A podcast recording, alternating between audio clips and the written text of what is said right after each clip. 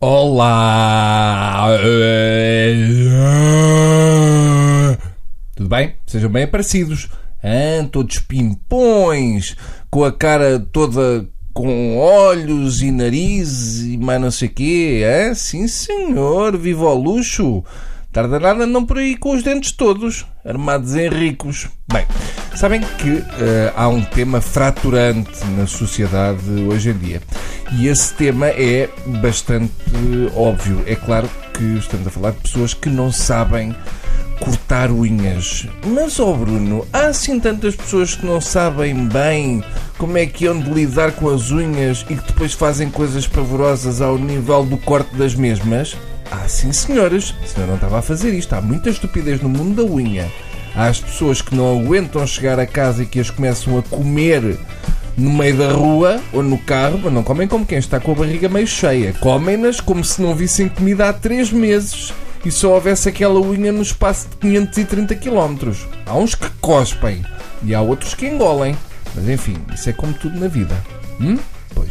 Pois. Depois há os que usam aquelas tesourinhas pequeninas feitas para anões que cortem unhas. Já estamos a falar de uma ferramenta profissional que exige alguma atenção porque é tramado apanhar a unha com aquilo, porque é o tipo de tesoura que não facilita a vida ao cortador, especialmente a mim, que tenho umas mãos do tamanho da Letónia e aquilo é do tamanho do Estinhamomo. Que é, que é o Estinhamomo? Não sei, mas é uma coisa pequenina.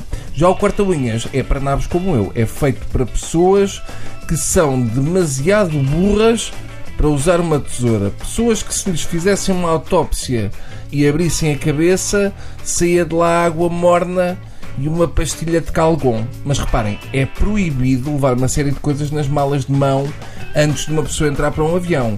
E uma delas, prestem atenção, é o corta-unhas. Ui, o corta-unhas! Se há algum terrorista que vai até ao piloto e lhe corta a unha até ao sabugo, tipo, toma! Estás a ver? Quem é que é mau aqui? Até deixei assim uma mal cortada de propósito que é para ficar presa no tecido da farda. Incha! Quem é que é o mauzão aqui? É que isso é o que acontece. As pessoas, mesmo com corta-unhas, conseguem perder a capacidade de perceber onde é que acaba a unha e começa o dedo. E começam a desbastar como se o corta-unhas tivesse um sensor de estacionamento. E não tem. E depois é um sofrimento durante umas semanas porque ficamos com o sabugo gordalhufo a tocar em tudo antes da unha. Ele chega lá primeiro, é como os gordos, chega à barriga primeiro. Olha ali uma barriga. Ah, traz uma pessoa. Já para não falar da manada de restos mortais de unhas que ficam em sofrimento pelo chão. É uma espécie de Darfur da unha. E depois há quem não corta o dedo mindinho e parece que tem um lingueirão a sair do dedo. E para esses eu já não tenho tempo de crónica, está bem?